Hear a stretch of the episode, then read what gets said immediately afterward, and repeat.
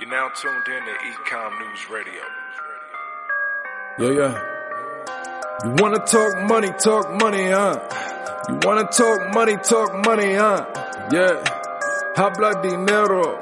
Yeah. Move los ceros. We gon' show you how to move on eBay. We gon' show you how to move on Amazon. Yeah. Welcome to the journey though. Hey. Let's get to logistics, talking Pacific. How do you market? You move with precision. Take your investment and flip it. Look, that's the CEO. How you up your percentage? ¿Qué tal? Muy buenos días, tardes o noches, eh, cuando nos estén escuchando, que para eso están los podcasts, para escucharlos cuando uno puede, quiere o le da la gana. Look, more decimals. Deliver on time when you want it. Alibaba, got it if you want it. Bueno, bueno, bueno, qué programón tenemos hoy por delante. Hoy estoy especialmente contento porque es un tema ah, a tratar que me entusiasma, que nosotros en el año pasado nos eh, planteamos en nuestro roadmap girar mucho hacia estas, a estas palabras. Y estas palabras no son otra cosa que el B2B, ese B2B como continuación un poco lógica del comercio electrónico. Al final, ah, como siempre digo, y valga esta pequeña comparación, pero al final el comercio electrónico es una pequeña prueba de probeta para lo que va a ser el B2B. Realmente el mundo de las transacciones empresariales eh, hay mucho por hacer. eh, y el comercio electrónico es un fiel espejo donde mirarse, donde ha ocurrido todo, normalmente siempre sucede al revés, pero eh, ahora, digamos, la nueva gallina de los huevos de oro va a estar en el B2B. Saludamos a mi gran amigo Fernando Aparicio. Muy buenos días, tardes, noches o cuando nos estén escuchando. Fernando, ¿cómo estás? Hola Samuel, ¿qué tal? Pues un placer estar aquí con vosotros. Bueno, qué, qué, qué ganas tenía de escucharte. Eh, ¿Cómo va todo, amigo? ¿Todo a nivel de salud? ¿Todos bien? Pues hombre, dadas las circunstancias, yo sin poder quejarnos, ¿no? Eh, habida cuenta de lo que hay alrededor, pues yo creo que es un sector que, que sale reforzado y, y, bueno, pues a nivel económico veremos cómo, cómo la falta de demanda que va a causar todo esto afecta al resto y a nivel de salud, que es lo más importante, pues bien, afortunadamente. Me alegro. Al final eso siempre es lo más importante. Bueno, para los pocos que no lo conozcáis, Fernando Aparicio, ah, hacemos un rápido repaso sobre tu currículum, si te parece, pero bueno, en esto del digital llevas eh, pues prácticamente cuando se empezó a hacer publicidad, allá por, bueno, hace mucho tiempo, ¿verdad? Eh, pero bueno, digamos donde nos pues, eh, podemos situar un poco, sobre todo es en esa fase de 2008, cuando eres country manager de, PayPal, antes trabajas para empresas como Coversec, TV Security, Gastón y Daniela, mmm, ahí empezabas a hacer tus primeros pinitos como en áreas internacionales, eh, ya después empiezas en tu propia consultoría, trabajas también para el grupo Alibaba, eres profesor en diferentes institutos de empresa, como por ejemplo Instituto de Empresa, y desde 2010 hasta la actualidad, a director en ambos eh, digital, ¿no? Una compañía de servicios especializada en la provisión de servicios digitales y ahora muy enfocados al B2B, precisamente. Sí, eh, en realidad es que mm, la evolución de la, de la, empresa pues ha seguido yo creo que el curso natural del e-commerce. Eh, una primera etapa pues eh, que llamamos, bueno, pues e-commerce 1.0, muy basado en tienda online, desarrollar tiendas online, campañas de marketing, posicionamiento y demás, eh, redes sociales. Y luego, claro, en el momento que empezamos a tener clientes con, con ambición internacional, pues eh, tuvimos que girar obligatoriamente a, a Mundo Marketplace, ¿no? que es la, la, tendencia consolidada en los últimos años.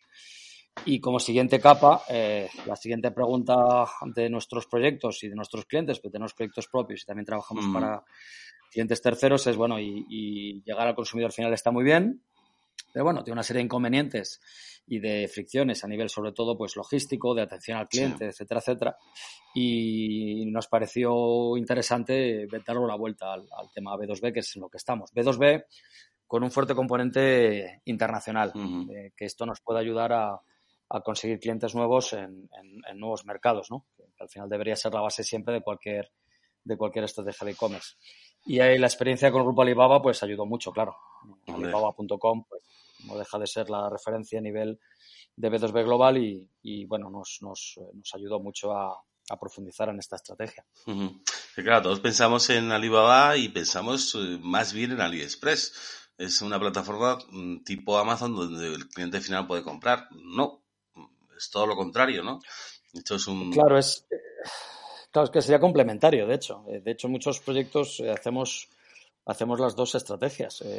si un cliente tiene, pues, te pongo un ejemplo, ¿no? Pues Em, un producto pues, de moda, de calzado, de sector agroalimentario y demás. Mira, hablaré del sector agroalimentario porque quizás es uno de los más proclives al B2B por algunas razones que comentaremos. Eh, bueno, pues yo puedo estar en Amazon, puedo estar en AliExpress, puedo estar en eBay, puedo estar en cuantos más marketplaces dirigidos al consumidor final mejor, pero eso no es incompatible, al contrario, con eh, poder colocar mis productos en una, bueno, una feria virtual gigante y global que es Alibaba.com. Entonces, para, desde nuestro punto de vista, lo vemos como, como estrategias perfectamente complementarias y en muchos casos, eh, bueno, mm, cuando analizamos muchos proyectos, vemos que la opción B2C, pues la descartamos por una cuestión de, falta de, inversión, por falta de, bueno, no tener un presupuesto de marketing importante, por las complicaciones logísticas, eh, por lo que implica la atención al cliente de un consumidor cada vez más caprichoso y, mal acostumbrado por Amazon y demás.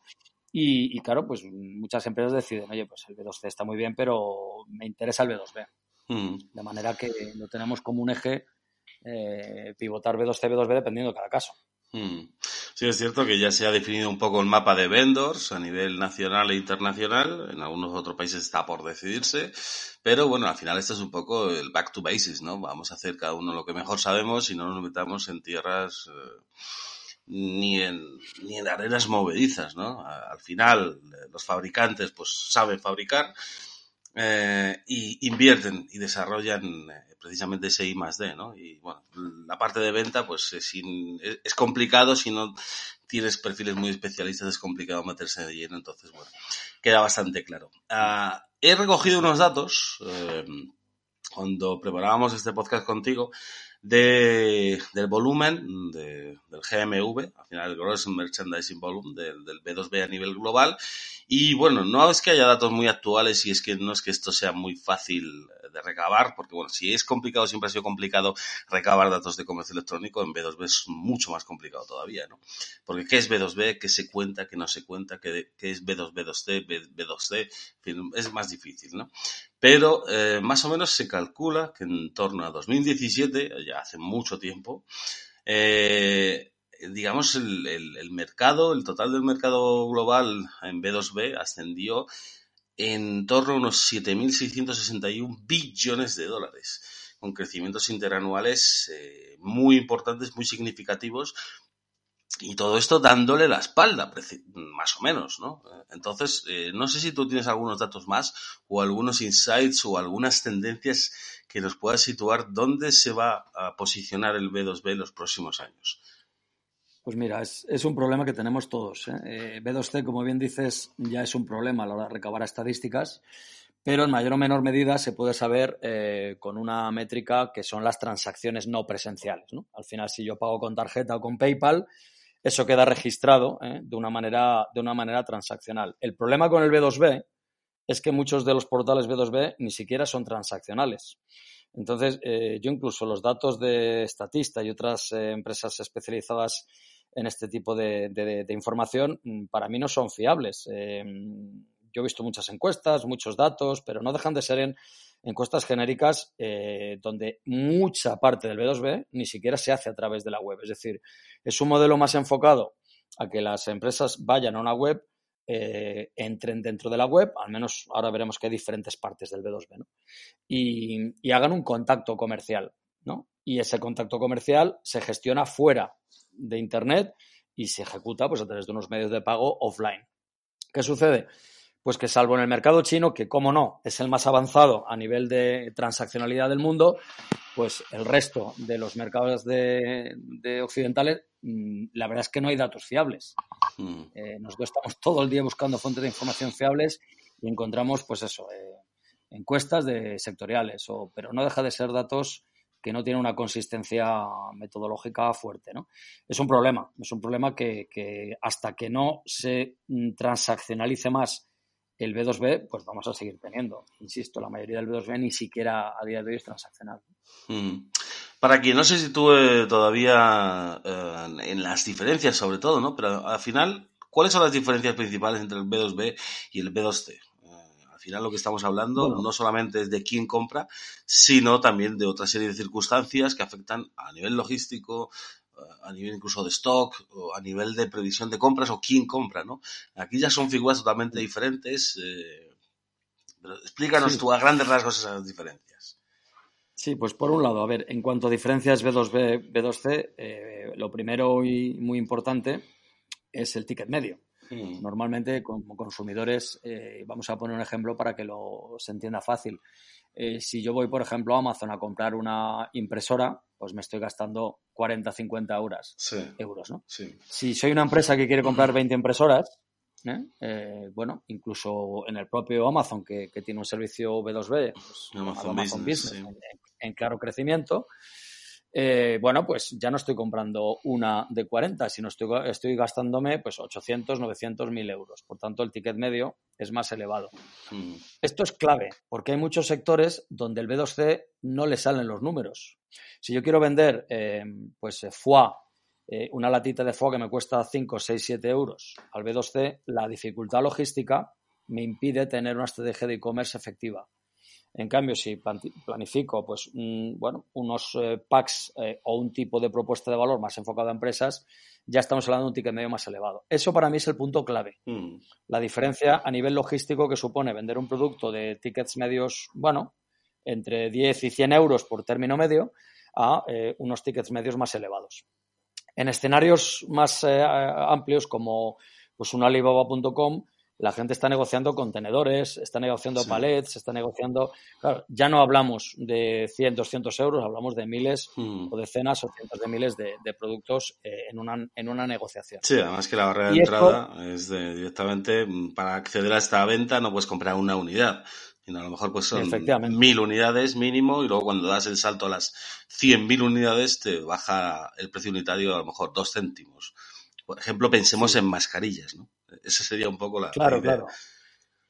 Pero ahí, ahí es lo que te comentaba al principio. Lo hmm. normal es que cuando yo quiera comprar una, gran cantidad y estoy buscando un proveedor de largo recorrido, eh, lo que haga es una negociación offline, porque ahí tenemos que tener en cuenta que en muchos casos pues hay que firmar un contrato. Los medios de pago, por cierto, a los que estamos tan habituados en el online, eh, prácticamente están por desarrollar en el B2B. Bueno, no existe. Más allá de la transacción, mm, un, cheque, ¿qué, ¿qué, es lo que existe? ¿no? Porque no hay un PayPal, no, hay un, no sé, otras formas de pago más habituales que vemos, una TPV, es diferente. Es que de hecho sigue siendo un entorno muy dominado por los bancos a través de medios de pago tradicionales del, del, comercio internacional que llevan pues toda la vida en el mercado, ¿no? Los créditos documentarios, las mm. remesas, hay una serie de medios de pago que se utilizan habitualmente en el comercio internacional que están eh, muy basados en el offline y ahí hay un factor de, disrupción donde sin duda, eh, y ya está pasando, pues los grandes online entrarán como elefante en cacharrería, que es lo que están haciendo con todo lo demás, ¿no? Pero es verdad que es otro área que, no, que no tiene unas soluciones eh, efectivas, globalizadas, asequibles para todos los bolsillos, etcétera, etcétera, ¿no? Entonces eso, atención al cliente más enfocada a clientes más profesionales, con una mayor fidelización potencial, porque claro, yo en online, como consumidor final, pues hoy compro en Amazon, mañana en AliExpress, mañana en mm. cualquier tienda online, soy infiel por naturaleza. Aquí es más un comprador B2C, claro, si estoy buscando un proveedor, estoy buscando normalmente un proveedor mm, de largo recorrido. Entonces, la, la, caracterización del cliente es totalmente diferente. La logística y los medios de pago serían los factores más, más importantes. Aquí hay una cosa, Samuel, importante, y es que hay muchos tipos de B2B. Eh, por ejemplo, hablabas antes de nacional versus internacional. Bueno, son estrategias totalmente diferentes. Nosotros tenemos varios proyectos, varios clientes que, oye, eh, tienen una web dirigida al consumidor final y luego tienen un apartado en su web donde es acceso a distribuidores, por ejemplo. Bueno, se realizan ya una serie de transacciones dentro de la web enfocado a los clientes que ya tengo, eh, donde ya puedo tener incluso pues, eh, precios diferentes, catálogos de productos diferentes, descuentos por cantidad, eh, en fin, tiene una caracterización diferente. En internacional, pues ya tengo que ir a ver qué otras plataformas me pueden servir de herramientas de marketing, donde colocar mi producto para que sea visible a nivel global, porque como ya sabemos todos los que dedicamos al e-commerce, la tecnología está muy bien, pero luego, como no haya visibilidad, pues sabemos lo que pasa con las tiendas online. Sin marketing son tiendas en el Sáhara, ¿no? Sí. Y luego están eh, el, el, tema del B2B, los productos estratégicos, los que yo compro para mi cadena de valor. Estoy buscando un proveedor de cemento porque soy una constructora, ¿no? Y todos aquellos productos no estratégicos, los que compramos porque necesitamos pues toners, necesitamos impresoras, necesitamos, bueno, productos para que la empresa funcione, pero que no forman parte de mi, de mi propuesta de valor, ¿no?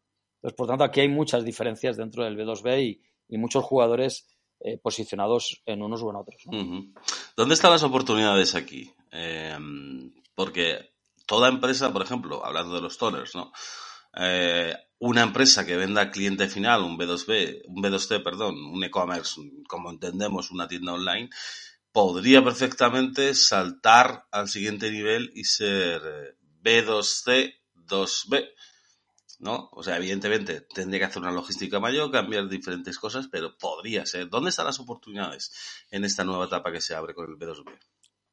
Te lo acabas de definir. Es que el ejemplo mm. que he puesto antes estaba pensado para eso. Si yo soy una empresa que produce un, un producto o servicio enfocado mm. al consumidor final, eh, lo que está claro es que en mi cadena de valor también me va a interesar llegar a este cliente intermedio. O sea, eh, nosotros vendemos al consumidor final a través del e-commerce, pero es que hay muchas empresas intermedias con las que también podría trabajar y revender mi producto, ¿no? Entonces, uh -huh. yo vendo al consumidor final, pero puedo también vender a través de pues, eh, la cadena tradicional, de Corte Inglés, de Carrefour, de Mercadona.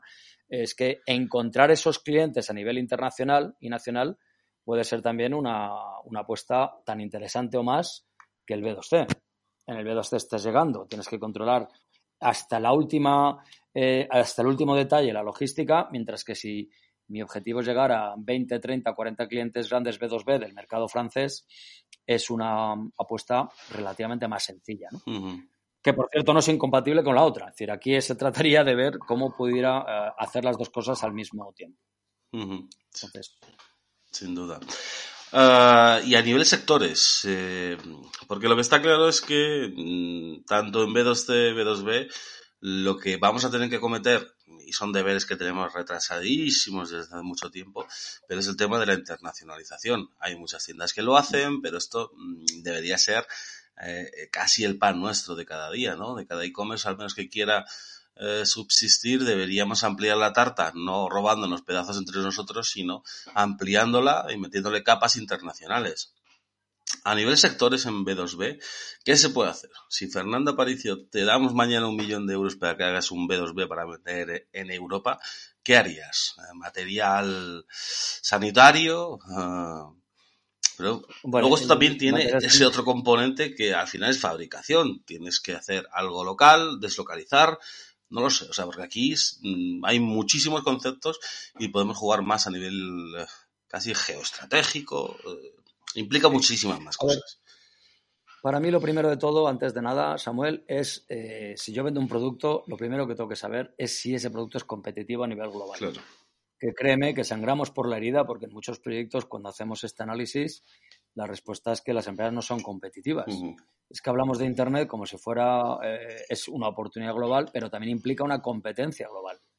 Entonces, mm, nos pasa en muchos proyectos que, que intentas eh, competir internacionalmente y tienes pues, muchos proveedores eh, pues, del este de Europa, chinos, eh, indios, ¿no? que, que, tienen un producto mejor que el tuyo. Uh -huh. Entonces, yo empezaría por ahí. Porque si no tengo una buena base de saber si que realmente tengo ventaja competitiva en el producto, el resto es perder el tiempo y el dinero.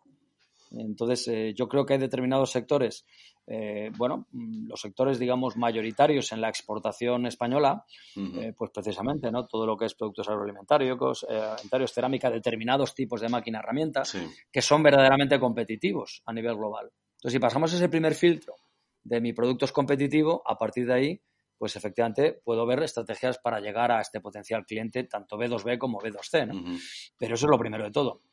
Entonces, eh, pues con un millón de euros, desde luego, eh, a ver... Mm, Coges el millón y te vas.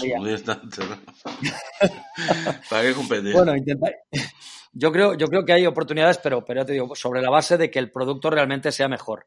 Eh, diréis, pues estamos aviados, ¿no? Porque Sí. competir con los chinos lo tenemos difícil. Bueno, pues es que esa es la realidad. La realidad es que en muchos casos la mayoría de las empresas no pueden competir con, con proveedores chinos. Y eso lo sé de primera mano, pues porque lo experimentamos todos los días. Yo donde creo que hay una oportunidad también importante, te lo digo también por si esto te da para otro podcast o para, ¿no? Para, bueno, para...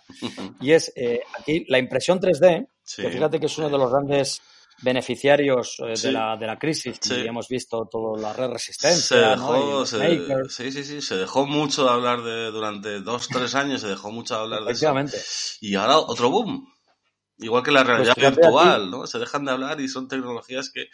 ¿Por qué no se ha dado con la clave, Sí. no? Ah, Sí, pero fíjate que ahora mismo mm, la, la impresión 3D puede dar una, una clave importante para alguien que tenga una idea y pueda evitarse lo que sucede ahora o lo que sucedía hasta hace poco en la economía global, que si quiero producir masivamente me tengo que ir a fabricar a China o a Vietnam. ya.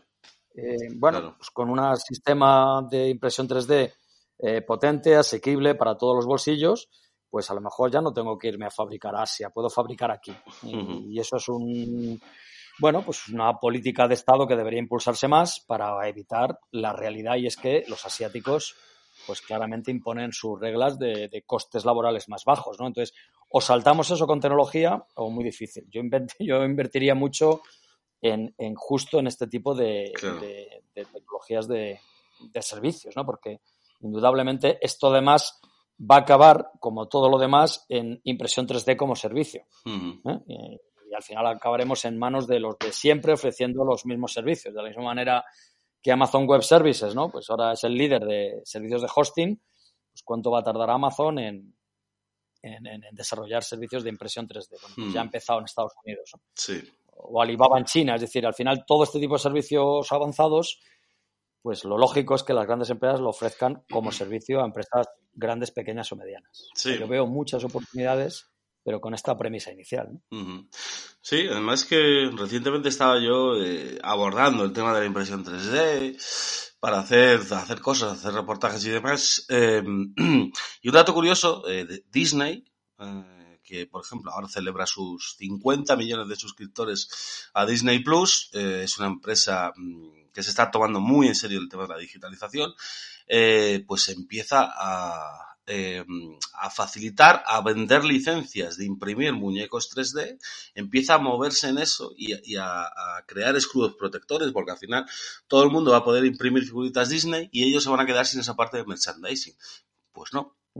Están también moviendo sus pequeños lobbies, pequeños entre comillas, para eh, beneficiarse en ese sentido. Es decir, al final que haya, se empiece a legislar en torno a la impresión 3D y eh, no sea fácil saltarse las licencias de imprimir un muñeco Disney, ¿no? Al final, pues todo lo que ha ocurrido con la industria de la música, con la industria del, del cine, etcétera, etcétera, lo veremos en la industria de la impresión 3D, ¿no? Y uno de los, eh, de los players que tiene que decir algo ahí son empresas como Disney, ¿no? Generadoras de, de contenido propio. lo que nos lleva a lo que... Sí, perdón.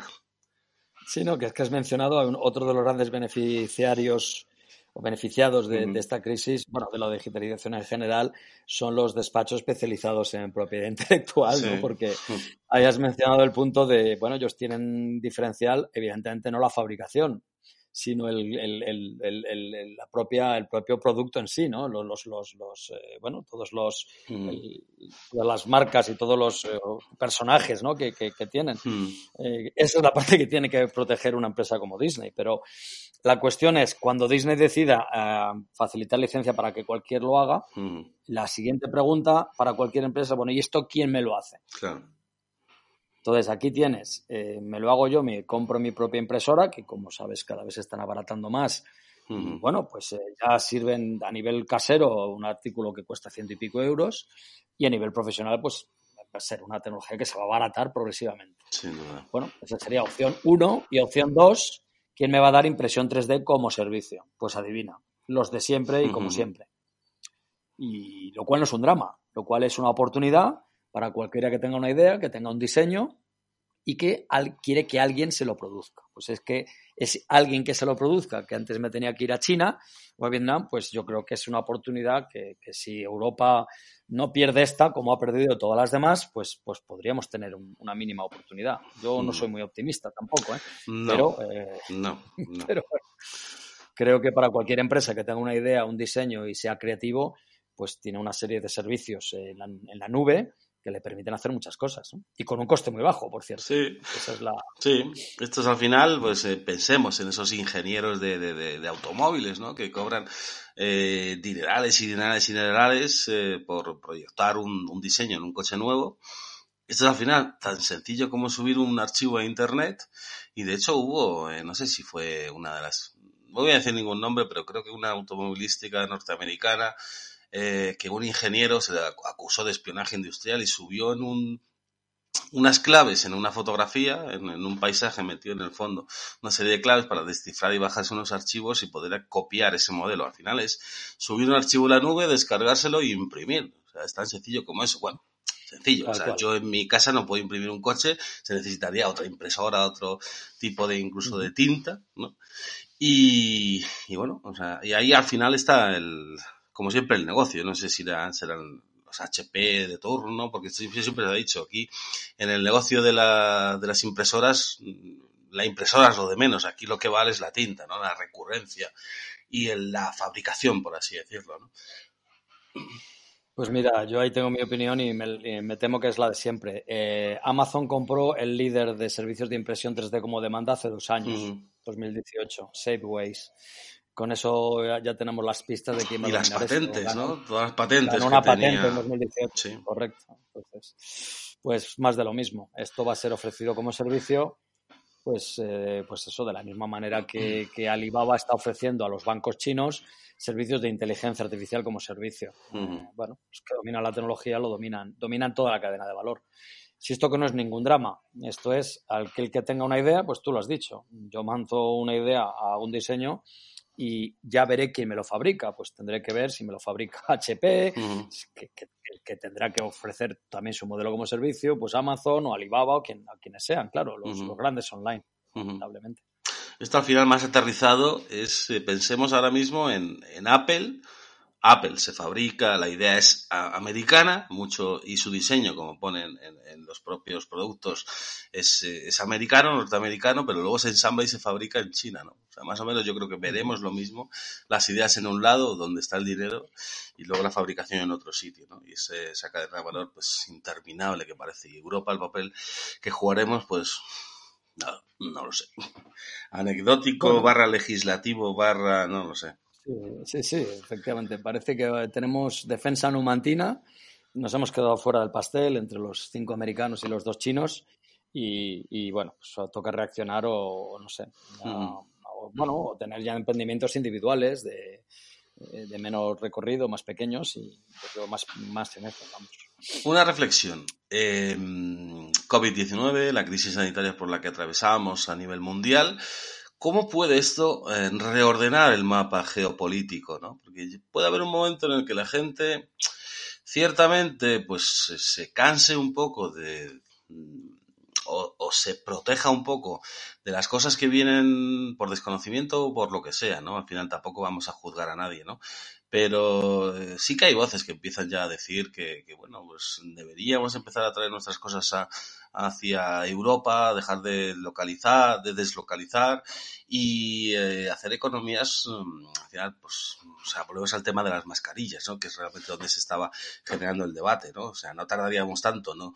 Encontraríamos muchísimas barreras si esto lo, que lo fabricamos, pero bueno, eso es otro tema, si esto lo fabricáramos aquí realmente, ¿no?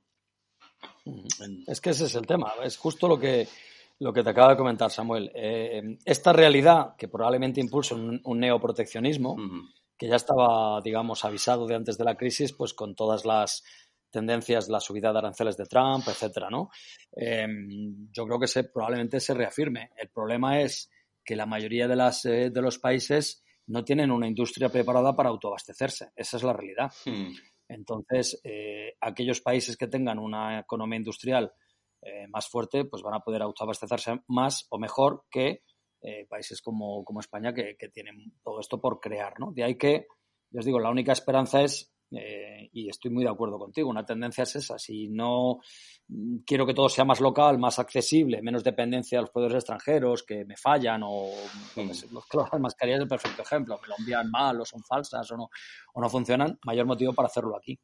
Mm. Pero, bueno, la tecnología adecuada para esa fabricación aquí tiene que ser la fabricación aditiva, ¿no? El- Mm. todo lo que es impresión 3D. Eso creo en esto muchísimo a futuro. Mm. Luego, sin duda, nuestros eh, dos de los sectores, los segmentos por donde pasa nuestro eh, máximo expertise, o digamos nuestra bandera a nivel internacional, pues la alimentación y pues luego la moda, ¿no? Ah, calzado, incluso juguetes, eh, pero básicamente más allá- bueno, y luego si nos vamos a toda la industria pesada, ¿no? Sobre todo en, el, zona norte, en País Vasco, ahí sí que somos también eh, referente a nivel internacional y tenemos competitividad. En cuanto, por tocar un tema en concreto, y que además lo, lo decías tú, que encamináramos hacia la alimentación. Aquí dos vertientes, porque la alimentación no deja de ser perecedera, eh, mucha de ella. Eh, pienso sobre todo pues en esa, al final somos prácticamente la huerta de Europa, ¿no? Eh, muchos de los productos, bueno, la huerta, eh, también mucho de marisco, ¿no? Lo que se produce en España se va hacia internacional, ¿no? ¿Cómo, ¿Cómo puede ser ese papel? ¿Cómo se puede abordar? ¿Cuáles son las oportunidades? No sé qué, incluso qué estáis haciendo vosotros, qué servicios ofrecéis y qué estáis haciendo ya más aterrizado. Pues mira, em, dos servicios que son complementarios y precisamente al hilo de lo que hablamos de B2C y B2B. Por un lado, eh, analizar si una empresa, mm, aquí estamos hablando de un fabricante, eh, de un productor, que es donde vemos más oportunidad. Es decir, yo soy bastante pesimista con el papel de los eh, intermediarios tradicionales. ¿no? Yo la tienda de la esquina y la mayoría de los mayoristas los veo complicado eh, desde el momento que el fabricante se dé cuenta de que la oportunidad es para ellos. Entonces, a un fabricante, a un productor de cualquier tipo de producto agroalimentario, se puede plantear dos estrategias perfectamente complementarias. Una, el B2C tradicional. Oye, quiero abarcar el mercado europeo, pues tengo una serie de marketplaces donde puedo colocar mis productos, ¿no? Tanto a nivel de Amazon, AliExpress que acaba de abrir la categoría de alimentación hace unos meses y otros eh, marketplaces pues en, pues en, el Reino Unido, en Alemania, ahí pues cada, cada, país, cada país tiene los suyos. ¿no? ¿Qué sucede? Bueno, pues que aquí tú lo has dicho, muchos productos son perecederos, requieren de cadena de frío y eso es lo que muchas estrategias B2C se demuestran inviables y nosotros tenemos ahora más de 30 y pico, estamos trabajando con 35 cuentas de alimentación y nos salen las cuentas en B2C con 6, por ponerte un ejemplo real. Eh, ¿Por qué? Pues porque, bueno, eh, o la logística es inviable o es muy cara, ¿no? Entonces, si yo quiero vender un ticket medio de 5, 10, 15 euros a un consumidor alemán, pues, y la logística me cuesta 20, 25, sí. pues no, no, no es competitivo. De ahí la estrategia B2B. Y, oye, pues no me salen los números para B2C. Pongamos la barrera de entrada mucho más alta, claro. Sí, y obviamente me, me, tengo que dirigir a otro tipo de cliente, ¿eh? porque si al consumidor final le digo, vas a comprar un, pues eso, un contenedor de, de, de, de vinos, pues eh, te va a decir que, o un palet, dice, no, mira, yo quiero una botella o seis como mucho, pero no, no, no un palet entero, ¿no? Mm. Entonces estamos yendo a otro tipo de, cliente, de cliente diferente. ¿no? Oreca. Oreca, entre otros, Oreca, supermercados, eh, muchos y retailers que se están creando también en el sector, mm. pues un poco en la línea de, de ir a un, a un modelo eh, bueno, pues más realista, ¿no? Y otra cosa, Samuel, muchas empresas pequeñas, cuando se plantea la digitalización, empiezan a ver cuántos necesitan de recursos humanos, sobre Sí. todo, eh, optan por, mira, aquí es más fácil encontrar 10, 15, 20, 30 eh, intermediarios, o los nuevos intermediarios, ¿no? Intentar llegar a, a ellos y que sean ellos quienes me compren, o a través de los cuales puedo vender mi producto, ¿no? Porque no nos olvidemos que muchos intermediarios offline se están convirtiendo en marketplaces, ¿no?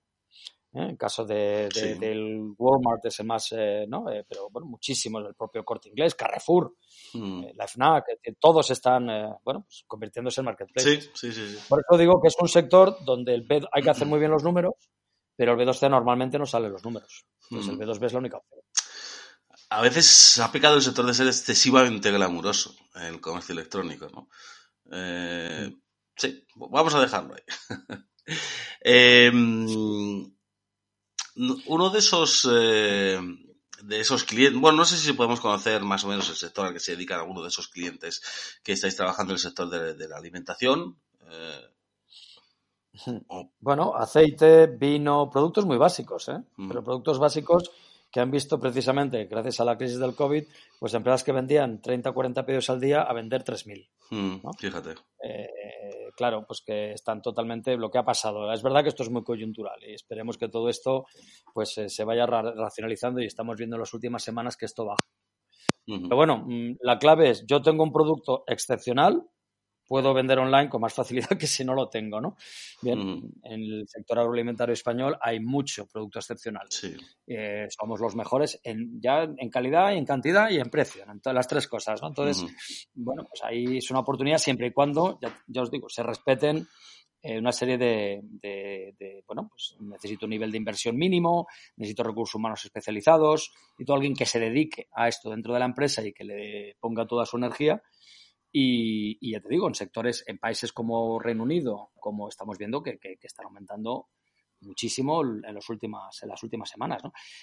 Y, y cuando hablamos de futuro es un sector, como bien sabes, mucho menos digitalizado que el resto. Entonces, creemos que hay una oportunidad muy importante. ¿no? Eh, mercado chino, pues el mercado chino es uno de los sectores que más está creciendo. ¿eh? Tenemos prácticamente un 40% de la gente que compra alimentación online en China. Es que aquí estamos en un, en un 3, un Sí, 4. Sí, bueno, si llega Ah. el 3. Sí, bueno, Bueno, es que ahí ahora, ya claro, ahora con todo esto es posible que hayamos sí, superado, pero... correcto, mucho más, ¿no? Mm, Pero que es que también depende de eso. Pero me permite entrar en, en muchos mercados y la clave es el producto. Ujú. Y aquí tenemos una oportunidad de producto interesante. mm. ¿Cómo está sufriendo la industria precisamente el golpe de, de no poder abrir el canal Oreca hasta, bueno, hoy? Que grabamos este podcast 11 de mayo, los que están en la primera fase, ese 51% de la población sí que puede abrir, ¿no? Pero estos de mm, casi dos meses, ¿cómo, cómo ha sido ese golpe? Bueno, pues muy duro, porque de hecho incluso en sectores típicamente o parece que tradicionalmente beneficiados por el COVID, como, como comentas de la alimentación, el- el efecto global es negativo, porque si yo incremento mis ventas online un 100%, 200%, pues paso a vender, eh, pues no sé, mm, 100.000 euros a 500.000, pero es que vendía 40 millones por canal Oreca. Entonces, no compensa. Mm, Nuestro, lo que estamos viendo es que el impacto es duro incluso en sectores beneficiados. Es decir, se beneficia el e-commerce, pero Mm. como la gran mayoría de mi negocio viene del offline, si el offline se cae, se me cae, se me complica mucho todo, ¿no? Y, Sí, y eso está pasando en todos los sectores, incluso los más beneficiados. Mm, sin duda. Que nosotros somos un subsector, pero tú hablas con cualquier empresa y dices, muy bien, que sí, me ha crecido la tienda online o mis ventas en Amazon, o en... pero, pero es que me ha caído un 80% en el canal de del que vivo a día de hoy, del que tengo el 90% de mis ventas. Ujú. Ah, porque al final es esa la realidad. El canal online no deja de ser una parte que crece, Correcto, que los números son muy bonitos, pero es una parte muy pequeña. Igual que Amazon, por muy grande que sea en nuestro sector, a nivel internacional, en el comercio mundial, es un player muy pequeño. Muy pequeño, ojo, que sabe hacer las cosas muy bien y que se va a posicionar muy rápidamente. Y, pero no deja de ser pequeño, ¿no? Sí, sí. Ah, por seguir con esa parte internacional del, del B2B, eh, ¿cuáles serían un poco esos grandes jugadores? ¿no? Estaríamos hablando no solo de, Ali- de, de- de Amazon, con sus Amazon Business, sus pinitos en Amazon Business, que están en una fase inicial realmente, eh, por supuestísimo del gran gigante de todo esto que es Alibaba, pero ¿qué otros players existirían? Es que, a ver, efectivamente, si hablamos de mm, proveedores más o menos multipaís, eh, bueno, pues Amazon Business está en nueve países, muy, muy verde Mm. a nivel de cifras. Le pasa lo que a todas las empresas que se meten en marketplaces, ¿no? O sea, que son marketplaces, mejor dicho. Y es que tienen eh, a día de hoy pocos compradores B2B. ¿eh? Proveedores, bueno, potencialmente se- se les puede ofrecer a cualquiera de los que venden, cualquiera de los sellers, ¿no? Que, hablamos de más de 3 millones de cuentas activas en todo el mundo, eh, pero le falta compradores. Alibaba.com tiene las dos cosas. Tiene muchísimos compradores que ven Alibaba.com como la forma de comprar, eh, bueno, más, eh, más, más fácil, entre otras cosas, porque es gratuito ir a Alibaba y ver quién, qué proveedores hay para los productos que quiero comprar. pero tiene también más de 3 millones vendedores en, de todo el mundo, de los cuales 20 y pico por ciento, según los últimos datos que, que tenemos, son no chinos. ¿no? Es decir, pues eso será una oportunidad para cualquiera que tenga un producto que quiera promocionar a nivel internacional. El resto, cositas muy de nicho y muy eh, nacionales. ¿eh? Es decir, hay un gigantesco hueco ¿no? entre Alibaba.com, Amazon Business eh, y el resto, ¿no? porque el resto ya son o, o experiencias eh, de un país. ¿Eh? Pues eh, comentamos, pues, por ejemplo, pues, no sé, IndiaMart o muchísimos, eh, ¿no? Pues, o Mercateo, que es una empresa alemana, pero está más enfocada en procurement, ¿no? Más que, más que en productos estratégicos. Y, y ya marketplaces que se están creando en los últimos dos años, pues de nicho, ¿no? Que si industriales, productos de textil, productos de moda, productos. Bueno, se está creando un ecosistema nuevo, de momento muy, muy, muy inicial y con poca masa crítica, que ese es el problema. Es decir, que, que tienen poco tráfico y tienen pocos compradores y vendedores sumidos, eh, subidos a la, a la plataforma. Entonces tenemos, trabajamos con alguno de estas startups, que son startups en realidad, y el problema que tienen es de crecimiento. ¿eh? Y claro, mmm, si tú te quieres comparar con un Alibaba y con un Amazon, eh, claro, es que ellos ya han hecho los deberes, ellos ya tienen la masa crítica. ¿eh? Eh, y, os digo, y Amazon está peleando por la masa crítica en Amazon Business, que no la tiene todavía. ¿no? El resto, pues se lo tiene que trabajar mucho a nivel de, de masa, masa crítica. ¿no? Mm, ya os digo, poco más. Y referencia también al mercado chino, que también pues, tiene plataformas B2B potentísimas, que es donde salen realmente los datos de B2B más fiables, ¿no? Porque en China, por ejemplo, a través de plataformas como 1688.com, Mm. eh, a diferencia de Alibaba.com, eh, es una plataforma transaccional. Es decir, yo puedo colocar mis productos en 1688, el que, me va, el que me va a comprar es una empresa, pero me puede pagar a través de la plataforma, ¿no? Mm. Eh, por lo que digo, porque el desarrollo chino en, a todos los niveles digitales es muy superior al resto. Claro. Eh, pues depende mucho de los países. Eh, para mí siempre la referencia es el mercado chino, las grandes plataformas B2B allí, y en el resto pues están por construir, honestamente. Es que no, no, no hay, no hay grande, no hay- por eso digo, el B2B está por, está por hacer, está por hacer a, a todos los niveles. Mm, Sin duda, eh, donde está por hacerse es un mercado de, de, de oportunidades. Em, Ah, precisamente. bueno, hay una cosa, Samuel, Sí. hay un tema también importante, interesante como tendencia, también aviso a navegantes. Eh, hablamos de marketplace de producto, ¿de acuerdo?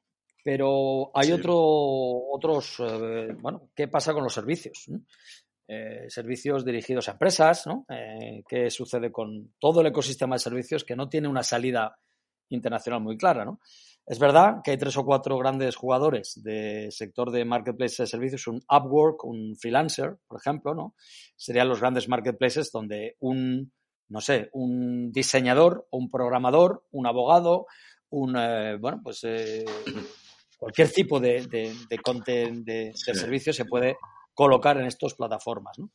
Y aquí tiene una oportunidad muy importante el gran desconocido del mundo digital o el gran, para mí, la, la gran bala perdida que es Microsoft, ¿no? Amigo. Eh, con la compra de LinkedIn, pues le da, le da una oportunidad para realmente convertirse en un marketplace B2B de servicios y de productos que pudiera competir con Alibaba.com. Pero, como lamentablemente Microsoft a nivel digital pues va a otro ritmo y pues no tenemos una, digamos, una oferta tan potente como la que podrían. Hay veo una oportunidad que no, que no sé por qué, pues no, no han priorizado y todavía no, no han desarrollado. ¿no? Sí, sí, sí. Quizás la sombra de Bill Gates es demasiado alargada. Bueno, pero también se supone que con la compra de LinkedIn tenían una oportunidad para hacer las, eh, bueno, para penetrar en, en el mundo digital, ¿no? Con, Mm. eh, no sé, yo la verdad es que es verdad que están haciendo cosas interesantes, pero a un ritmo, no sé, desde mi punto de vista muy, muy lento, ¿no? Eh, Google y Facebook tienen que meterse en esta guerra, pero fíjate, si, si la- el punto de vista de Marketplace lo están desarrollando B2C y han empezado hace uno o dos años, el B2B les queda, el B2B les queda muy lejos. Sí, sí, sí, sí, Les sí. queda, les queda muy lejos. Pero bueno, luego el camino y el recorrido mm, relativamente es más corto, o al menos a la hora de, del marketing, ¿no? Porque si la gente ya te conoce en B2C, es más probable que ese, ese recorrido sea más corto a nivel B2B. Otra cosa sea prepararse realmente para competir con otros competidores eh, que lleven, pues, muchísimo más tiempo, pero eh, ese camino es más, más corto relativamente, ¿no? Eh, entonces mi pregunta, ah, ¿cómo se hace marketing en B2B? Vale, pues eh, excelente pregunta. Pues mira, mm, es la misma evolución que estamos viendo en el mundo B2C. Eh, tú ahora tienes una estrategia basada en tu propia tienda online, eh, porque al final tenemos que diferenciar la estrategia basada en tienda online y la estrategia basada en marketplaces. Sí. Bien, en tienda online, ¿qué tengo que hacer? Pues invertir en SEO, en SEM, en redes sociales, en afiliación, en email marketing, etc. La nueva tendencia, como sabes, es marketing en marketplaces por la sencilla razón de que el usuario decide que en Amazon AliExpress tiene cientos de millones de productos y incluso se ahorra el paso de ir a Google porque ya sabe Sí. que aquí tiene todo. Sí, sí. ¿Qué hacen las empresas? Bueno, se ven obligadas a eh, invertir en publicidad en, en las herramientas de marketing de estos marketplaces. Pues en B2B es lo mismo. Si yo tengo una estrategia basada en mi propio site, transaccional o no, pues tendré que buscármelo, eh, en- tendré que buscarme el marketing a través de SEO, SEM, en este caso redes sociales profesionales como LinkedIn, en email marketing, en empresas especializadas de email marketing para B2B, que las hay, y, y poco más. Es decir, lo que estoy intentando es captar tráfico, con el objetivo de que, que la gente llegue a mi web y me contacte. Muchas veces ni siquiera me compre, sino que me diga, me interesa tu producto o tu servicio, vamos a hablar. Sí. En Marketplace es lo mismo. Pues tú ahora mismo puedes hacer las mismas campañas que haces dentro de Amazon en Amazon Business. Bueno, pues es otra opción. Eh, en Alibaba.com hace dos años crearon un servicio de marketing a coste por clic donde puedes promocionar tus productos en la mayor feria mm, global a nivel virtual del mundo. Entonces, va por ahí. Eh, estas herramientas van a crecer por la sencilla razón de que son las que tienen a los usuarios. Y el que tiene los usuarios tiene el poder de poder hacer promociones para esos usuarios, ¿no? Usuarios que son empresas en este caso. Y lo mismo, si vas al ecosistema chino, tienes infinidad de herramientas de marketing para B2B, pero infinitas. ¿no? Mucho más desarrolladas y más presentes en el día a día de cualquier empresa que aquí. Sin duda. Cuando hablas de eh, la mayor feria virtual del mundo, de Alibaba, ¿a, a cuál te refieres? Eh, ¿Al single day o lo que hacen con live streaming o, o es eh, otra que se nos escapa? No, me refiero a alibaba.com. Sí. porque eso es un buen punto. Cuando hablamos de Alibaba, la verdad es que se confunden. Alibaba tiene pues, más de 19 portales dentro de su grupo. Sí. Y el origen de la compañía es alibaba.com. Siempre hablamos, cuando hablamos de B2B, de alibaba.com, que es la referencia internacional, eh, y de B2B. Para AliExpress sería la referencia B2C. Y luego dentro del mercado chino, pues tienen, bueno, pues prácticamente el 70% del comercio B2C y el 50 y pico por ciento en comercio B2B. Ujú. Entonces, claro, cada, cuando se habla de Alibaba hay que, hay que concretar qué portal. Claro. Entonces, habla- hablaríamos siempre de Alibaba.com como una gran feria internacional de productos, a los que, por cierto, eh, acaba de sumar servicios hace ya casi dos años. O sea, Ujú. también se pueden anunciar servicios de todo tipo. Y 1688, que sería el líder del mercado, del mercado chino. ¿no? En un caso, Alibaba.com, estamos eh, teniendo compradores y proveedores globales y en 1688 estaríamos teniendo compradores chinos, porque la plataforma está en mandarín, está enfocada al mercado chino, y eh, proveedores en una gran mayoría chinos por la sencilla razón de que el resto de los proveedores del mundo no han percibido que esta es una oportunidad de negocio interesante. Pero está abierta a cualquiera que quiera vender sus productos al B2B en el mercado chino. Y la marca España, tú que conoces bien eh, cómo es la demanda en China, ¿cómo, cómo estamos realmente percibidos? ¿no? Porque sí que es cierto que aquí hay claros y oscuros. La marca España está bien, pero bueno, al final se queda en jamón, sevillana, fútbol y cuatro cosas más. No sé si realmente se percibe eh, toda la marca más allá de pues Inditex, todas estas, lo más conocido, ¿no? O sea, bajamos un poco de la punta del iceberg a otros estratos y cómo es la marca España. Pues muy escasa, muy escasa porque es verdad que tienes poca representatividad. Eh, si tú vas, por ejemplo, a tiendas de marcas en Timol, pues en, en- en- en Italia tienes varios cientos, en España no llegan a 100, ¿no? Eh, ¿Por qué? Pues porque hay un reconocimiento de marca de cosas muy concretas. Pues tú lo has dicho, pues que si Inditex, que si Mango, obviamente Real Madrid, Barcelona, Sí. ¿no? El fútbol, en fin, pero ya son excepciones. La regla es que hay poca visibilidad del mercado español en China, eh, incluso en muchos sectores. Eh, ahora, por ejemplo, estamos trabajando por un proyecto del sector vino y se percibe pues un vino barato y más, bueno, de peor calidad que los franceses, los italianos o los australianos, ¿no? Eso, Falta- eso falta me de- parece muy mal. Eso me parece muy mal porque yo Es tal cual. que conozco, sí, sí, es tal cual, pero esto es como, sí. como lo del aceite, que es aceite italiano que al final es embotellado español, Eh, pero lo del vino, esto es como el Pues estamos reproduciendo los mismos, los mismos errores del offline de toda la vida y de la exportación en el mercado digital. Y todo esto por no saber, no saber hablar inglés, fíjate. Pues efectivamente. sencillo como eso. Bueno, y no manejar el marketing como lo manejan nuestros colegas europeos, ¿no? Claro, porque yo hago siempre el mismo paralelismo, ¿no? La carrera del Tour de Francia es la peor carrera que se hace. O sea, a nivel de recorrido es malísima. O sea, es mil veces mejor la Vuelta a España. Lo que pasa que, claro, pues no es lo mismo que te compitan todas las grandes estrellas, ese marketing, ese halo, esos ciento y pico años de historia que se los ha parado. Ni siquiera se paró durante la Guerra Mundial, solo se paró, no recuerdo por qué exactamente, ¿no? Eh, Sí, sí, está claro. Está claro. o el Giro de Italia, ¿no? O sea, muchísimo mejor ver la cuña, las, las subidas a la cuña en las cabres ah, o los Dolomitas que, que- que- que el Tourmalet o algo así. En fin, Pues, pero lo venden lo venden muy bien. y en digital lo grave es que estamos con la misma situación. Sí, sí, sí, Estamos sí, La misma situación, lamentablemente. exactamente. Eh, cambiamos de tercio. Nos vamos a ese otro B2B, ese B2B interno eh, a nivel local. Aquí, eh, hoy por ejemplo, en la newsletter que publicamos hoy en e-commerce news, nos hacíamos eco de una noticia de nuestros amigos de Toto, la marca mexicana de mochilas y accesorios. ah, de mexicana, he dicho, no, colombiana, perdón, perdón, perdón. Colombiana, colombiana. Eh, que creo que he dicho mexicana, ¿no? En mi cabeza estaba en Sí, sí. la siguiente pregunta. La marca colombiana de, de mochilas y complementos ah, que ha decidido lanzar su propio dropshipping.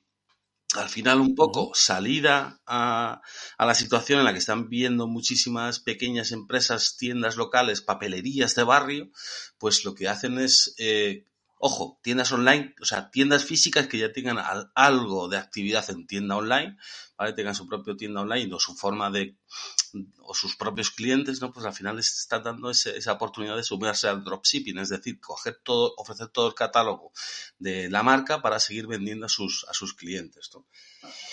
Me parece una buena iniciativa y deberíamos ver muchas más así, ¿no? Y ahora es una oportunidad todo lo que está pasando con el, con el COVID, con la crisis sanitaria que estamos viviendo, ¿no? Ah, bueno, primero, ¿qué te parece esa iniciativa? ¿Qué otras más nos, eh, nos puedes comentar tú? Y bueno, luego analizamos un poco cómo está la situación interior. Pues mira, eh, me parece que es una iniciativa que, no es la primera y que se han intentado algunas de estas. Mm, Yo personalmente tengo mis reservas. Eh, aquí, ¿cuál es el problema? Es decir, una, una marca como Toto, y es aplicable a cualquier marca conocida del mundo, el gran problema que tiene a la hora de desarrollar una estrategia digital es que si Toto empieza a vender en España a través de toto.es, ¿no? Por ejemplo, pues eh, el canal físico se le revela, ¿no? Es un mensaje muy negativo. Sí. El mensaje es, eh, yo te estoy saltando, en realidad, ¿no? Porque en, en el mundo físico te necesito, es decir, yo quiero una mochila, tú quieres una tienda, pero no así en el mundo online. El mundo online, Toto puede perfectamente hacer una estrategia absolutamente independiente de su canal físico. ¿Qué sucede? Que el gran problema estratégico de la mayoría de las empresas que venden en físico y luego quieren vender online es precisamente esto, cómo solucionar los inevitables conflictos que esto supone con mi canal físico. Entonces, esto es una estrategia de cierta mitigación, ¿no? Oye, mira, pues si tú, tú tienes tu tienda online, eres una empresa multimarca, ¿no? Y que vende mi producto en eh, Valencia, pues si tú tienes tu tiendecita online, no te preocupes, vende mi producto, colócalo ahí, que yo cuando tengas un pedido te lo envío desde mi estrategia logística centralizada. Mm, Dropshipping. Perfecto. ¿Qué problema hay? Que aquí estás poniendo a 10, 15, 20, 30, 40, 50 empresas a competir por la visibilidad de esa marca en Internet. Y ese es un problema, antes o después, gordo. Porque mm, estás, mm, digamos, eh, dando visibilidad a empresas que no van a tener el presupuesto suficiente para poder tener una estrategia seria en Internet cuando esto lo podrías o deberías hacer tú mismo. Ya sé que esto es muy delicado y esto nos lo encontramos en todos los proyectos que hacemos. Esta es la primera pregunta que hacemos. Oye, Mm. ¿cuánto estás vendiendo en el canal físico o a través de quién? Porque cualquier estrategia digital va a resultar en, en- una percepción de amenaza por parte del canal físico, lo cual es muy real. ¿eh? Porque vamos a ver, nosotros hace 15 años íbamos a una tienda, agencia de viajes, a comprar un billete. Ahora nos vamos a cualquiera de las OTAs o, o nos vamos directamente a iberia.com. Pues esto sucede exactamente lo mismo. Yo soy una marca, quiero vender online, tengo un problema muy serio con mi canal físico. Y esta es una estrategia para, bueno, para intentar esto de la unicanalidad, ¿no? Que, que no deja de ser, eh, oye, quiero vender online, pero no quiero dañar a mi canal físico. Y es una fórmula, eh, bueno, pues que tiene pros y contras, como espero que, que haya podido describir, ¿no? El, eh, yo estoy posibilitando que una logística que es un gran problema para la tienda física, que, bueno, pues no tenga ni recursos ni, inversión suficiente para hacerlo, te lo hago yo, pero tiene el problema de la visibilidad, ¿no? Y, y, y bueno, pues estás eh, intentando eh, que las tiendas físicas sean, eh, bueno, pues un, un canal prácticamente, mmm, bueno, claramente en disminución y no digamos a través de, después del COVID, y que les obligas a competir en Internet, ¿no? Contra tu marca. Eh, por eso tengo, tengo, mis reservas. Habría que estudiar el caso Toto mm. en, en, profundidad, pero yo he visto problemas en algunos clientes que han intentado esta estrategia y les cuesta por eso, porque mm. al final acaban diciendo, oye, para, claro. Para venderlo hago yo, para, para, esto lo hago yo todo, ¿no? Sí, es, lo hago yo todo. sin duda. Siempre el gran enemigo del online es, eh, bueno, pues que existía ya un canal preestablecido, que sigue siendo mayoritario, eh, pero bueno, al final los números y las estrategias, si nos vamos a otros países, avalan, ¿no? Un poco esa estrategia omnicanal, porque al final, mmm, si no lo haces, es el cliente al final quien te va que te lo va a exigir y si no lo estás haciendo Correcto. tú, no lo acometes tú, pues lo acometerán otros, ya con la independencia de, del posicionamiento de cada marca y habrá marcas que lo hagan mejor porque al final escuchan al consumidor y que permanezcan y otras que no, que mueran en esa guerra, eh, pero bueno, al final el mensaje siempre más importante eh, o, el, o, el, o, el, que debíamos escuchar es el, el del cliente, ¿no? Um, proyectos agregados. Sí. Samuel, una, una, un minuto nada más, que ya sé que no estamos yendo de tiempo. No, no si, si, yo quiero, si yo quiero comprar Toto y voy a internet, lo normal es que vaya a comprar antes a toto.es, que es la marca, que a la tienda de Alicante que vende productos de Toto. Y esa es la realidad. Entonces, el usuario es agnóstico, totalmente agnóstico de, de, de, en el mundo de internet, porque al final lo que vas a ir es a, a Google o a Amazon a buscar un producto. Uh -huh. En el mundo físico, pues tengo la tienda de Toto de Alicante cerca, ok. Pero en el mundo de Internet no. Entonces, poner a los, al, minorista a, a, competir entre ellos, por cierto, eh, cuando es algo que el fabricante puede hacer, pues para mí es una estrategia mmm, de corto recorrido y que tiene muchos problemas eh, a medio y largo plazo. Pero bueno. Uh -huh. Perdón por la... No, no, no. Eh... Te iba a preguntar por proyectos agregadores. ¿Qué son y para qué sirven? Pues mira, un proyecto agregador es eh, algo que estamos ya haciendo nosotros en varios, varios eh, sectores y es eh, el equivalente a algo que está muy extendido en el comercio internacional, que es, imagínate el caso de una empresa que quiere ir a una feria, quiere penetrar en el mercado alemán y, por tanto, pues eh, sopesa los costes de montarse su propia stand en una feria del mercado alemán, ¿no? Uh -huh. Bueno, pues le cuesta, no sé, 25, 30 mil euros entre el stand. Vamos a ponernos en el mundo físico, ahora vamos al virtual. Me cuesta, pues, entre el stand, la decoración, los viajes, las dietas, ¿no? Sí, al final lo menos, el menos gasto es el, la feria en sí. Correcto, 20, 30 mil euros. Bien, bueno. Opción de menos coste. Eh, bueno, por lo que ya se hace a través de a través de entidades como el ICEX, ¿no? Oye, pues el ICEX pone un portal de sector uh -huh. de muebles y yo, mm, bueno, yo soy un, un, un, stand dentro de ese portal, ¿no? Es un stand compartido. Uh -huh. eh, ¿Ventaja de eso? Bueno, pues que estamos haciéndolo eh, con un coste mucho más barato. A lo mejor estoy pagando pues 3, 4 mil, 5 mil euros en lugar de 20 mil o 30 mil. Entonces, esa misma idea es la que estamos llevando a, a a, territorio virtual en determinadas eh, plataformas como Alibaba.com, una vez más, y 1688.com en China. Esto se podría expandir a, cualquier marketplace. ¿no? Eh, ¿Ventaja de un proyecto agregador para el vendedor? Bueno, pues que es un piloto de bajo coste, por tanto de bajo riesgo, permite a muchas empresas que no tienen ningún tipo de experiencia en Internet eh, entrar sin, con un escenario además de Internet internacional, ¿eh? em, con un costo muy bajo y por tanto con un riesgo muy limitado y a ver qué sucede durante un periodo determinado de seis meses o un año. Es un primer piloto, un primer test que permite pues, que, bueno, pues tener datos de si el producto es competitivo, si hay ventas, si no hay ventas, etcétera, etcétera. Va por ahí. Eh, esto es aplicable tanto a sectores B2C o sea, proyectos B2C como, como B2B. Entonces estamos ya pues, con tres proyectos agregadores en alibaba.com, otro que vamos a empezar en Amazon, en fin, estamos ya en varias, ¿no? Con, y también uno, bueno, casi dos en, en, China, ¿no? Esta es un poco la línea, ¿no? Nos parece una idea, sobre todo un proyecto, una forma buena, bonita y barata de empezar. Que no es óbice, por cierto, para que luego te montes tú tu propio stand. ¿Eh? Son estrategias complementarias, pero claramente de un, de un valor o de una, de una, inversión por parte de empresas más pequeñas que, que insisto que hablamos de un país con un 94% de pymes y micropymes, ¿no? que cuando les planteas invertir en digital y les hablas de 40, 50, 60 mil euros les parece una barbaridad. ¿no? Eh, bueno, estas son fórmulas donde pues, estás pagando cuotas de mil, mil y pico, 500 euros al año y permite una, una introducción más o menos efectiva. Es que al final realmente lo que has dicho es donde está el problema de España. Eh, es que pymes, cuando se dice pymes eh, en el mundo, para España significa realmente otra cosa. Nosotros somos la P y la Y, no la M y la E de pyme. Porque eso son medianas empresas de más de 200, eh, más de 50 a 250 empleados. O sea, es decir, empresas que al final, venga la crisis que venga, lo van a notar, pero más o menos, pero o, para bien o para mal, pero no van a desaparecer. Eh, puede que recorten algo de personal o, incluso que aprovechen la oportunidad y crezcan mucho más, ¿no?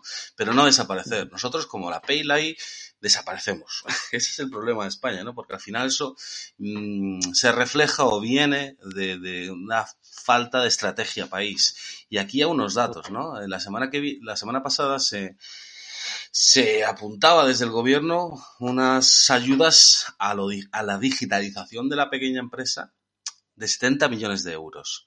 dices, ah, qué bien. Bueno, pues que te vas a Francia, sin ir más lejos, unos días antes, ayudas por valor de 1.200 UK, 1.400 millones de euros, que eso es de verdad dinero. Aquí 70 millones de euros es calderilla para todo lo que hay que hacer y al final sabemos cómo se reparten esas ayudas, ¿no? y lo que queda los primeros que se tiene que digitalizar es el gobierno y la administración pública, que no son el mejor ejemplo mm. eh, de, visión de futuro y de innovación. ¿no? Se mueven por, bueno, por otro tipo de intereses y es parte del problema. Parte del problema es que esto obviamente lo tendría que liderar a nivel eh, institucional, ¿no? Se tendría que liderar y no hay ni conocimiento ni, a veces parece que, ganas de hacer las cosas, mm.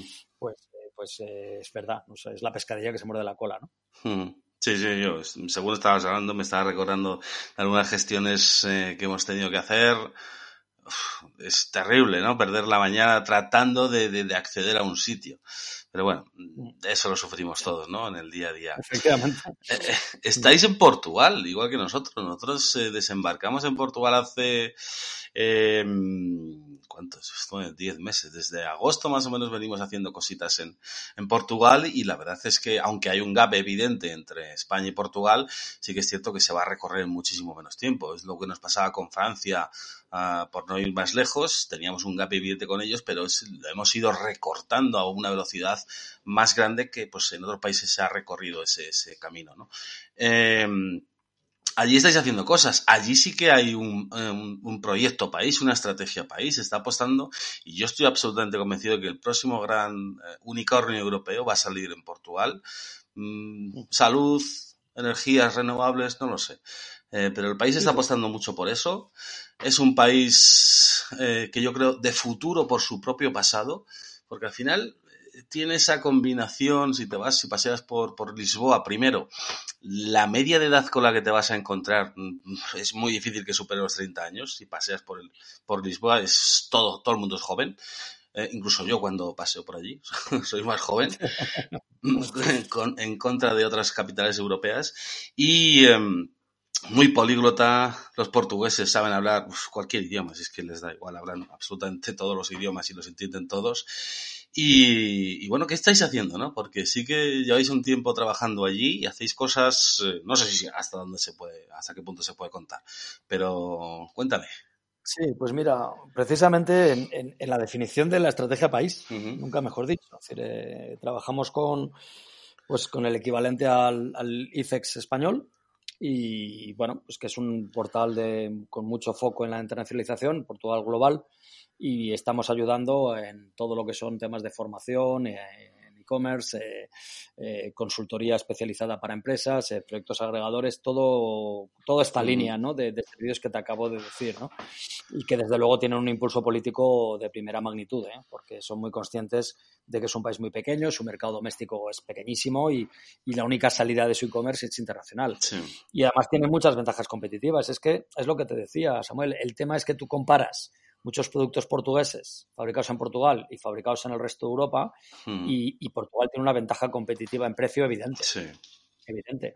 Entonces, eh, respondiendo a la pregunta inicial que te decía, ¿tienes una ventaja competitiva para competir en Internet? En el caso de muchas empresas portuguesas, la respuesta es que sí. Mm. Y, incluso más que España. Sí. Por eso por eso creo que, que, tienen una oportunidad muy, muy buena, ¿no? Y, pero es verdad que, que, todo, ya lo estáis viendo, ¿no? Pues poca información en e-commerce. Está tejiéndose una red ¿no? nueva, ¿no? Eh, con cierto retraso con, frente a España, en, en, todos estos temas, ¿no? A nivel de, de incluso, bueno, pues de empresas de consultoría, empresas de, de, desarrollo, empresas de... Pues hay pocas, muy poquitas. Está, está todavía, todavía mm, creciendo, de, creciendo de cero, ¿no? Mm. Pero sí, pensamos que es una buena oportunidad para ellos, sobre todo. Muy bien. Uh, nos dejamos muchas preguntas en el tintero de las que te quería hacer. Bueno, podemos contestarlas de alguna forma rápida, ¿no? Pero sí que es cierto sí. más a nivel técnico, ¿no? Porque las empresas que nos estén escuchando, que te estén escuchando y quieran tener algún tipo de, de prueba en esos uh, proyectos agregadores, en hacer su propio Uh, su propia página web transaccional para el mundo B2B, incluso hacer marketing. Aquí todo es un poco diferente, ¿no? O sea, ¿cuál es el, los CMS, cuáles son los PrestaShop, los Magento, los Shopify, cuáles son las empresas de logística, cómo se llega a ellos, cómo se hace marketing, eh, cuál es el Google o la forma de hacer eh, publicidad en Google, porque es diferente, ¿no? Eh, toda esa uh -huh. carro, de subirse al carro tecnológico uh, o aterrizar en B2B, que es lo que hacéis vosotros precisamente, ¿qué pinceladas nos puedes dar? Sí, a ver, eh, bueno, obviamente a nivel de software, ¿no? eh, que es, digamos, el foco uh -huh. inicial del B2B, software B2B, pues eso, para soluciones de compra transaccional, tienes un montón de proveedores, ¿no? Empezado por el propio SAP o SAGE o, efectivamente, ¿no? Salesforce, que tiene su propio B2B. Sí. Eh, a ver, pero yo creo que ese no es el punto. El problema no es tanto eh, software que me permita hacer herramientas de automatización de mis compras o de gestión de mis compras, sino una vez más de visibilidad. ¿no? Entonces, uh -huh. la visibilidad de una empresa que quiere hacer una estrategia B2B, pues pasa por lo que hemos comentado antes. Yo necesito tener una estrategia de visibilidad en, mira, aquí el SEO y el SEM siguen teniendo una, una parte muy, muy, muy importante por la sencilla razón de que Amazon todavía no le ha comido el terreno uh -huh. a Google, como así lo ha hecho en el B2C. Entonces, una estrategia de SEO, SEM y LinkedIn, que insisto, para mí LinkedIn es el portal que tiene más posibilidades de desarrollar LinkedIn. un ecosistema de servicios más potente. Es que te, sí, claro. no, no, no, termino de ver cómo, pero bueno, termina y luego nos, metemos en esta parte. Muy, no lo muy veo. fácil. Sí. Es que te pongo un ejemplo concreto y así lo vemos. Yo soy una empresa que vende material hospitalario, uh -huh. ¿no? Mis clientes son 5.000 hospitales, bueno, mis clientes son hospitales. Claro, eh, un cliente de un hospital que me quiere comprar camas, eh, yeah. eh, ¿cómo se llaman? Camas estas especiales de las, no me salen. Sí. No, no me va a pagar online ni con PayPal ni con tarjeta. Va a querer saber quién soy, va a querer vídeos de cómo produzco, va a querer tener un contacto comercial que tiene una negociación, uh -huh. ¿vale? Y vamos a tener que hacer un contrato de provisión o de suministro de esos yeah, durante yeah, un cierto tiempo. No es una compra puntual, nada que ver. ¿Vale? Entonces, ¿dónde puedo obtener el acceso a los Ah, 5.000 persona hospitales más sí. importantes del mercado francés? Pues a través de LinkedIn. Entonces, que tienen herramientas de marketing bastante sofisticadas para llegar a ese tipo de cliente. Y por eso digo que la estrategia B2B no tiene nada que ver con la B2C. Son dos universos diferentes. Y como ves, otras plataformas diferentes. La única que es común, bueno, que puede ser, digamos, la, es pues un alibaba.com, pero insisto, para aquellos vendedores que hayan hecho previamente sus deberes de analizar si realmente tiene una ventaja competitiva o no. La logística, si es que la logística B2B es la misma que tenemos en el mundo físico. Es decir, si yo voy a mandar un camión con camas de hospital, voy a utilizar a los mismos señores que utilizan la logística offline de toda la vida. No Mm. hay grandes variaciones. Ahí Amazon aún, o todavía, mejor dicho, no le ha dado tiempo a entrar, que va a entrar eh, de manera absolutamente estratégica. Ujú. Está desarrollando su estrategia de logística, de logísticos para productos, eh, para envíos de más de 30 kilos. Pues eso es logística B2B, una vez más, liderada por los de siempre. Marketing es, mm, tiene muchas similitudes, ¿eh? pero claro, tener un sitio web lanzado a Internet sin visibilidad o sin marketing es tener, insisto, una tienda en el extranjero, en B2C y en B2B. Ujú. Curioso. Así que no sé. si- No, no, no, sin duda.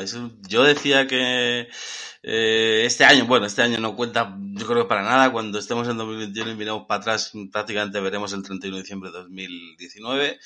Pero yo apostaba porque este iba a ser el año del B2B. De hecho, teníamos eh, diferentes cosas y diferentes proyectos, eh, eventos, eh, información sobre el B2B, pero sin duda es la próxima gallina de los huevos de oro a explotar. Fíjate todo lo que hemos contado, o sea, de la de cosas que se puede hacer, el, el trasfondo realmente que tiene esto para, para eh, el país, para la economía y se debe empezar a hablar muchísimo más, se tiene que empezar a hablar muchísimo más y fíjate, eh, te emplazo para que el próximo, los próximos 24, 25, perdón, 20 jueves 25 de junio, viernes 26 de junio, vamos a volver a hacer un, porque nos habéis pedido, porque os divertisteis tanto, que os gustó, os gustó tanto y os divertisteis tanto en nuestro e-commerce tour virtual que hicimos, que vamos a hacer, eh, bueno, vamos a mantener eh, como en fecha, el, como estaba previsto, el Marketplace Summit, pero evidentemente en vez de hacerlo físico, lo vamos a hacer virtual. Y tiene fecha, 25-26 de junio. Vamos a hablar de estrategias de abordar el B2B, el eh, B2C, el- en definitiva, estrategias para marketplace, para comercio electrónico, ya sea B2B, B2C o, híbridos. Y invitadísimo, invitadísimo Fernando a hablar con nosotros, a hablar de esas estrategias de marketplace más enfocadas al, al B2B o, a nivel internacional. Y nada más, eh, me alegro muchísimo de haber, como siempre, aprendido de ti, porque se aprende muchísimo, sobre todo con ese foco internacional. Y bueno, para nuestros amigos que se han quedado con el, con las ganas de contactar con vosotros, de, de- de, bueno, de tener más oportunidades, de llegar a más sitios, a más rincones, a más países, eh, ¿cómo pueden contactaros? Bueno, pues a través de nuestra web en ambos-mediodigital.com eh, tenéis toda la información, el formulario de contacto y, y seguir hablando de manera, como ves, totalmente individual, porque aquí cada estrategia, cada sector. Es totalmente diferente y requiere de una estrategia personalizada, ¿no? Sí. Y encantadísimo de participar en el, en el Marketplace Summit, que, que, bueno, pues siempre es un placer y, y la verdad es que hacéis una labor eh, totalmente fundamental, ¿no? Para, para empezar a despertar conciencias de algo que ni siquiera es mmm, muy costoso, ¿eh? que yo creo que es un mensaje que hay que dar, es decir, que esta nueva realidad no, no implica grandes desembolsos, Uh -huh. implica más bien un cambio de chip y, y bueno, que, las, que los que toman las decisiones dentro de las empresas sepan que esto existe, que va a crecer mucho, va a crecer todavía más y no es caro, no es no requieres de una gran inversión, ni muchísimo menos. Exactamente. Al final, pues esa filosofía Lean siempre que nos debe acompañar día a día. Eh, fallar rápido y barato.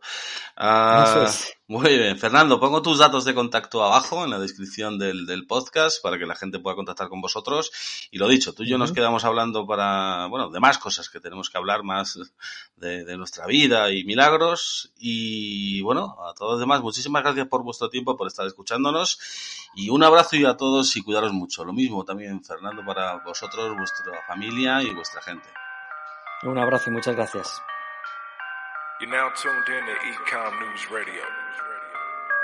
Yeah, yeah. You wanna talk money, talk money, huh? You wanna talk money, talk money, huh? Yeah. Habla dinero. Yeah, move los ceros. We gon' show you how to move on eBay. We gon' show you how to move on Amazon. Yeah, welcome to the journey though. Hey, welcome to econ. Let's get to logistics. Talking Pacific. How do you market? You move with precision. Take your investment and flip it. Look, that's the CEO. How you up your percentage? We talking lifetime value. How to change the game with the SEOs. Must commas, must commas though. Yeah. Look, more decimals. Deliver on time when you want it. Alibaba, got it if you want it. You gotta work hard if you wanna look. You gotta work hard if you wanna look. You wanna talk money, talk money, huh? You wanna talk money, talk money, huh? Yeah. Habla dinero. Uh, move los ceros. You're now tuned in